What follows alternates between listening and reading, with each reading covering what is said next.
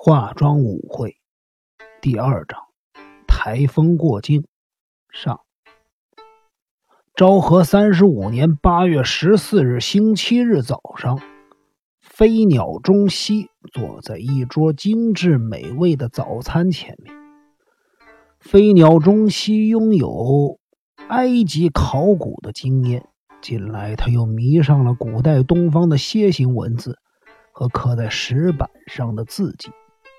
今年夏天，飞鸟中西在清景泽的山庄沿途，因为挖出了特洛伊遗迹而闻名的德国考古学家海因里希·休利曼，以及在克里特岛上挖掘出米诺斯宫殿的英国考古学家亚瑟·伊凡斯的自传。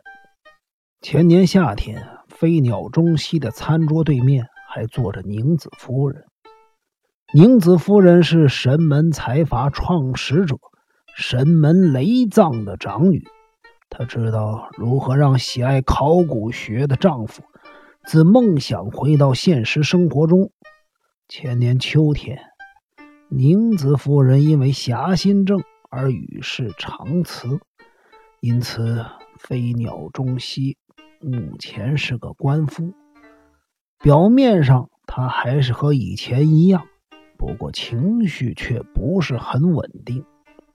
他的女儿西子结婚后，目前住在清景泽的山庄里。儿子西宁则到英国留学。此时，飞鸟中西环顾着光线越来越暗的房间，说：“多奇，看来台风真要来了。”少爷。昨晚上气象报告明明说，这个台风不会影响到这一带呀。按照目前的情形来看，它应该会影响到才对。如果这样，昨晚上应该会有些征兆。为什么气象报告一点都不准呢？哎。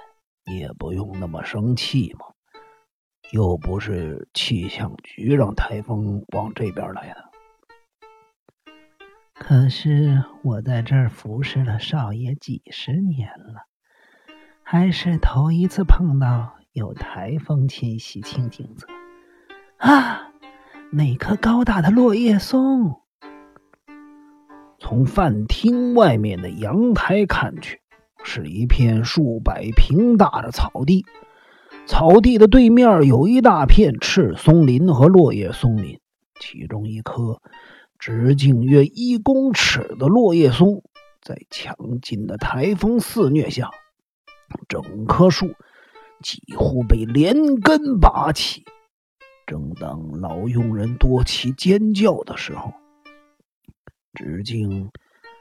约一公尺的落叶松，在两人面前被台风拦腰截断，在树干倒地的轰隆巨响中，整栋山庄也为之撼动。现在正是台风最强烈的时刻，豪雨猛烈的，仿佛直接从天上往下倾倒般，加上呼呼作响的狂风吹掠。天空呈现出一片阴沉的萧条色彩。通常台风一登陆，威力就会减弱，特别是像信州这种多高山的地方，台风的威力会明显的减弱。所以这一带难得会有台风肆虐的惨状。壁炉上的收音机。不断的对台风的线路进行防台警报，不过现在发布防台警报，似乎也只能亡羊补牢了。啊，少爷，落叶松哟！多奇眼见着落叶松惨遭劲风肆虐，整个人贴在阳台的落地窗前大叫着：“多奇，冷静点儿。”老树被强风扫成两截，也是没办法的事儿啊。太可惜了，老爷生前最欣赏的落叶松，竟然被台风刮得面目全非呀！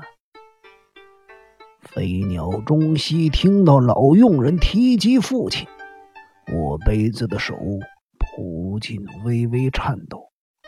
他看着被强风撕裂的老树，想起当年被反叛军射杀的父亲。当时他不在日本，正热衷于古代东方的考古研究。多奇，给我一杯红茶。多奇听了，立刻跑到餐桌旁去倒茶。请问要放糖吗？呃，放一颗。飞鸟中西拿起盘子的吐司抹奶油的时候，不禁皱起了眉头，说道：“多奇，这个吐司是怎么回事？”“对不起，少爷，因为停电，没办法用烤面包机烤，我再烤一次好了。”不料飞鸟中西却撕下一小块吐司，说道：“算了，多奇，秋山怎么样了？”秋山先生好像还在休息，我去叫他起床。不用了，让他多睡一会儿吧。这么猛烈的台风天，他竟然还能睡得着？没有关系，他最近比较累，等台风过境再叫他好好工作。西子那边怎么样了？他大概会吓得全身发抖吧。今天是礼拜天，樱井先生应该会回来。不，这个周末樱井不回来，西子应该是一个人回来的。他不是请了个下人吗？那个孩子跟长不大的孩子似的。我再去打个电话问问情况如何。电话拨得通吗？刚才还可以。我看还是等台风过境之后再说。现在就算是想做什么也做不成了。是的，少爷。多奇一边留意着飞鸟中西的脸色，一边问道：“凤女士不知道怎么样了？她现在人在饭店里，应该没事儿。我待会儿拨个电话给她。”这时候。屋外又刮起了一阵强烈的飓风，屋顶上的瓦砾宛如落叶般腾空飞舞，天花板开始落下一些粉尘。啊，少爷！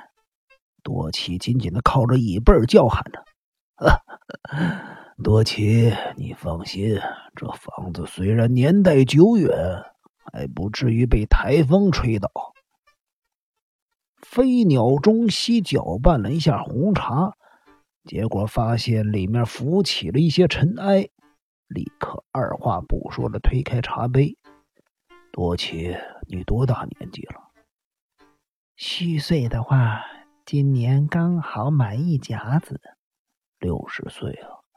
那么你是明治三十四年出生的？是的，少爷。您怎么会突然问起这个？这么说，你比这栋万山庄早生十个年头。听说这座山庄建于明治四十四年，当时我只有四岁。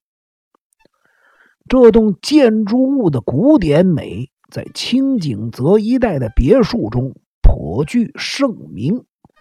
飞鸟中西的父亲飞鸟园中。将它命名为万山庄。当多奇再度看向窗外的时候，整栋建筑物又发出嘎嘎的声响，天花板开始漏雨。少爷，哈哈哈！